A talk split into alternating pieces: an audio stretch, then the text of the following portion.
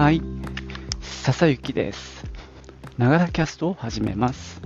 この番組は自分大好き59歳の私笹幸の声のブログ、声の日記です。通勤途中に歩きながら収録してますので、息がはあはあ上がったり、周りの雑音、騒音、風切り音などが入ったりしますが、何卒ご容赦ください。はい、今日曇りだな。まあ、なんとか持ちそうですね。なんとなくね、今日は気温低めなので長袖で着てるんですけどね、ちょっと薄めの材質なのでちょうどいいかな。まあとにかく朝からちょっと鼻水が出て花粉系かな。どうもそういう時がよくあるんだよね。このゴールデンウィーク終わったらさ、あのー花粉症の症状も止まりはするんですがその後もちょいちょいこういう感じになるので別のものに反応してんだろうな。誰か言ってたけどポッドキャストで。ちゃんと1回あのアレルギーの検査した方がいいかもしれないですね。もう10年以上前に1回やってるんだけどその時ハウスダストとか出てあのまあじそうは思ってなかったんでびっくりした覚えがあるんだけどね、今やるとまたいっぱい増えてそうで、それはそれで嫌だな。えー今日はですね、えーと、先日参加した勉強会、生成 AI チャット GPT ビジネス活用入門講座のお話をちょっと振り返ってみようと思います。行ってみよう。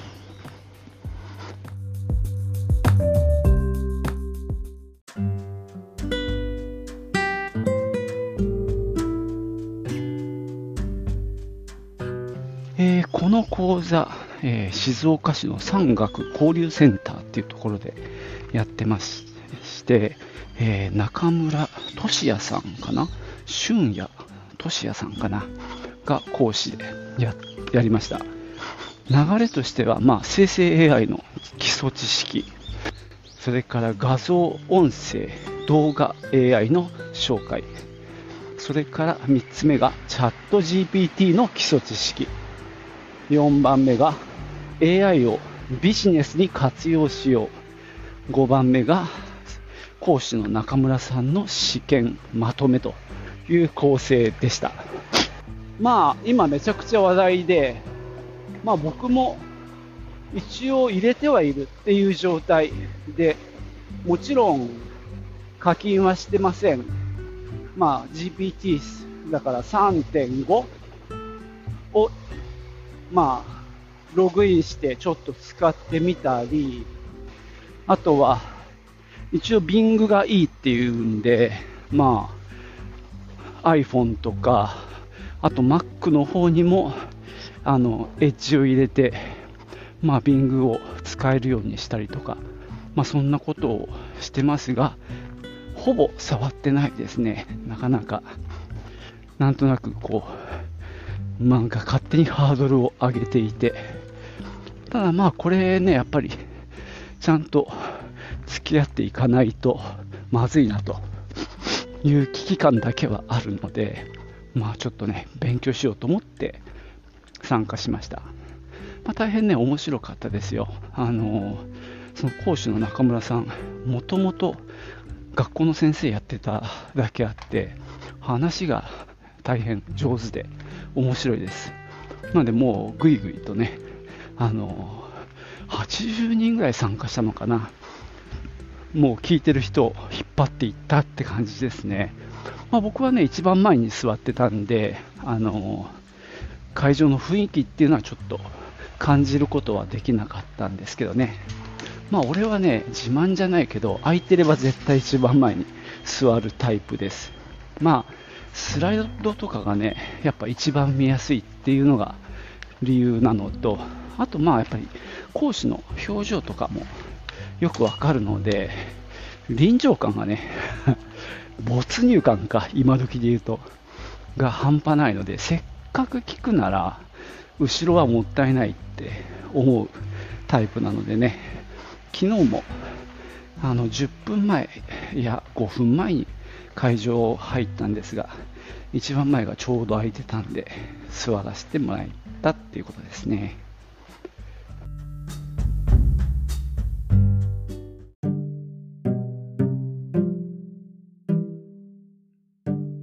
今、レジュメを見ながら話そうと思ってるんですが、かなりボリューミーですね。ちょっと1日で無理かもしれないです。もう最初から全後編に分けようかなと思ってます。えーと、まずですね、生成 AI の基礎知識っていうのをちょっとお話ししようと思うんですけども、えーと、今はね、AI2.0 って言ってました。えー、その前にあったのが AI1.0。これはアナリティクス AI、分析する AI。まあ、広告のおすすめとかがそうらしいんですけども、それが1.0。で、今は2.0。これがジェネレイティブ AI、生成する AI。よくね、えー、生成 AI って言われてますけども、これが、まあ、今、話題のやつで、画像とかテキストを生成できるっていうところでもう根本的に違うんだっていうことですね。で代表的な生成 AI として、まあ、対話型 AI、チャット GPT ですとか、画像生成はミッドジャーニー、音声生成で声フォント、動画生成は Gen2、コード生成は、えー、GitHub コパイロット、画像認識は iPhone、音声認識は Google Docs、動画認識は YouTube ダイジェストなんかが紹介されていて他にもテキストからスライドを作ったりアプリを作ったりゲームを作ったりあるいは 3D を作ったりといったものがあるようです。他にもいろいろ紹介してくれました。DID、D-ID は多分写真を自分の顔写真を喋、えー、ってるように動かすことができるようなものでしたね。あとは、写真を映画にするカイバー。カイブレ？あ、わかんない、これ。たまにポッドキャストで誰か言ってた気がするんだけどね。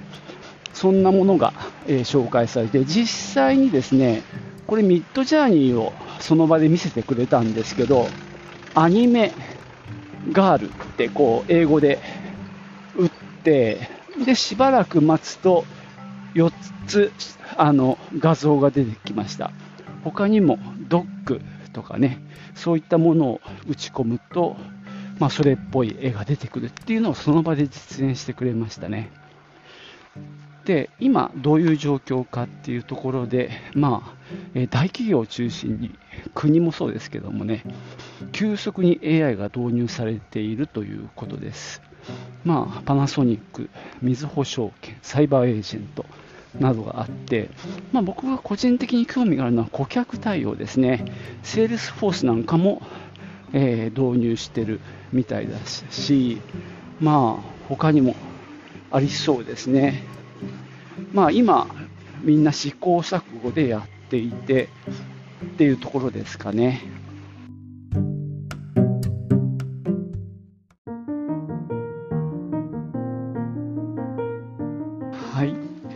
それからですね、えー、AI のリスクって話も出ました。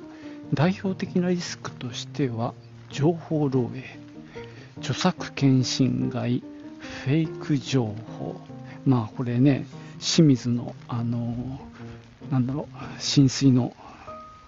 フェイクの画像流れましたね。あとはセキュリティとか、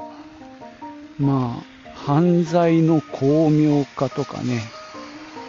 まあ、労働者問題、まあ、これはやっぱりあの仕事が変わっていくっていうことでしょうね、思考力の低下、これは教育関係ですね。で今回、新たに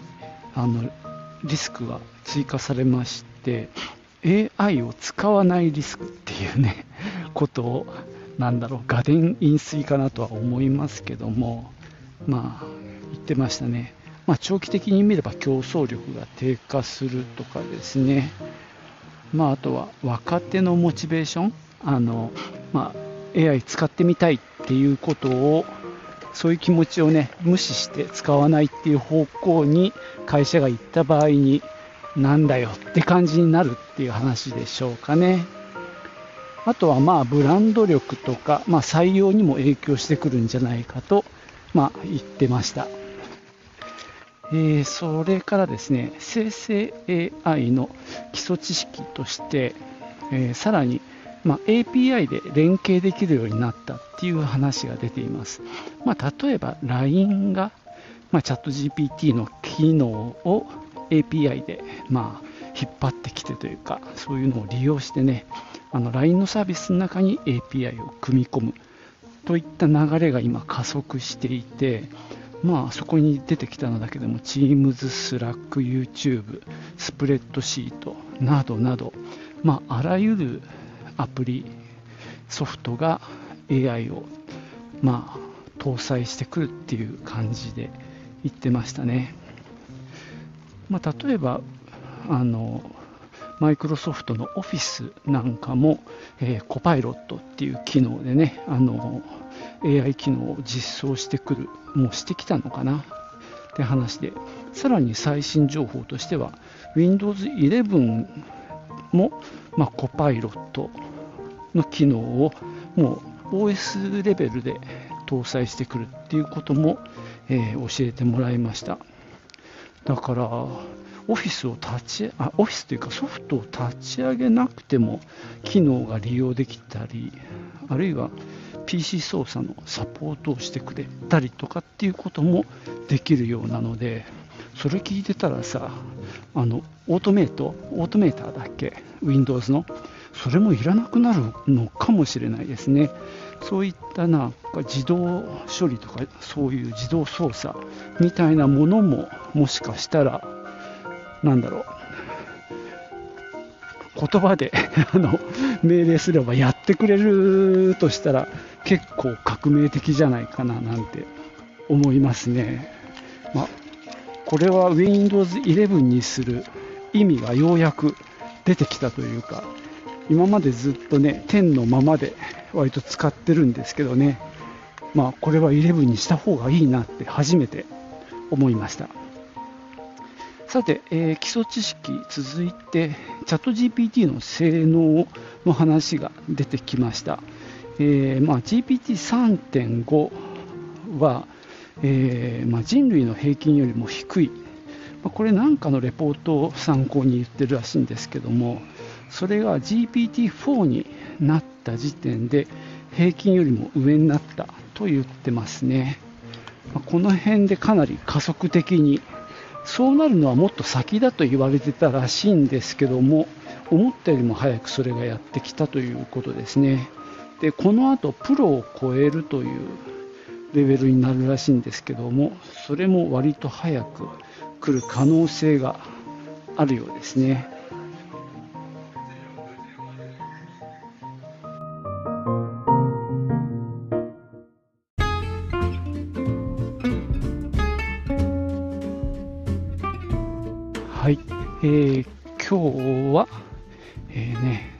生成 AI の話をしております。えー、先日受けた、まあ、セミナーの内容をね、お話してます。まあ、無料だったんですけども、非常に内容は濃かったんでね、勉強になってますね。で、今ね、その内容を順番にやってるんですが、えー、明日もその続きを話そうと思います。今日もね、できるところまで行きますね。でですね、まあ、プロのレベルになるのも時間の問題。ただ、えー、あれなんですよね。やっぱり弱点もあるよっていう話もしています。例えば、検索や計算は向いてないと。あと、長文の入力ができないので、こう、長いなんか議事録なんかをぶち込むのも難しいかなと。あと、まあ、えー、素早い顧客対応なんかも苦手らしいですね。まあ、ちょっと、ね、入力してワンクッション置いてから返事が来るじゃないですか。まあ、そのあたりが、まあ、ちょっと苦手だなと。あと、まあですね、えー、ちょっと繰り返しになるけども、最新情報は反映していないとか、自信満々に間違える、この辺は注意点ですね。あと、まあ、偏った意見も出るとか、あと生成物が著作権侵害になる可能性もある。それから機密情報や個人情報の入力は避けると。あと長期記憶ができない。あと日本語より英語の方が精度が高い。でまあ新しいモデルを使った方がいいよとか。まあ、あと万能じゃないっていうことで、まあ、コパイロットっていうの言葉がねあのマイクロソフトが使ってますけども副操縦士っていう意味らしいですね。なのであくまでもメインの操縦士がいてそれを手助けしてくれるっていうニュアンスなんでしょうかね。でまあその講師の方が言うにはやらせるといいぜひ試してほしいことが5つあるよということで教えてもらいました、えー、まず1つ目は文書生成文章ですね。を作らせる。それから2番目が文章の添削。そして3番目が文章の要約と、まあ、文章尽くしですけどね。で4つ目がアイデア出し。で5つ目がえっとね悩み相談、まあ、この5つをねまず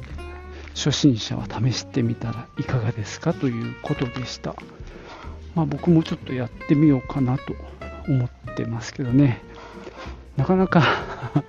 そうだね。試してる暇がないというと逃げだな。まあちょっとやってみようかなと思います。あとさっきのその弱点とかと関連してくるんですけどもよくある間違いっていう話もありました。それはですね正解を答えているわけではないという、まあ、割と根本的な問題ですね。つまり直前の文章に言葉をつなげているだけ、まあ、あのものすごい量の言葉のデータベースを持っていてその前にあった言葉の次に来る確率の高い言葉を出してるっていうことらしいんですね。なので例えば2たす3はって言った時に5って出すんですけどそれは計算して出してるわけじゃなくて2たす3はの後ろに来るものが5が多いから言ってるだけっていうことらしいです。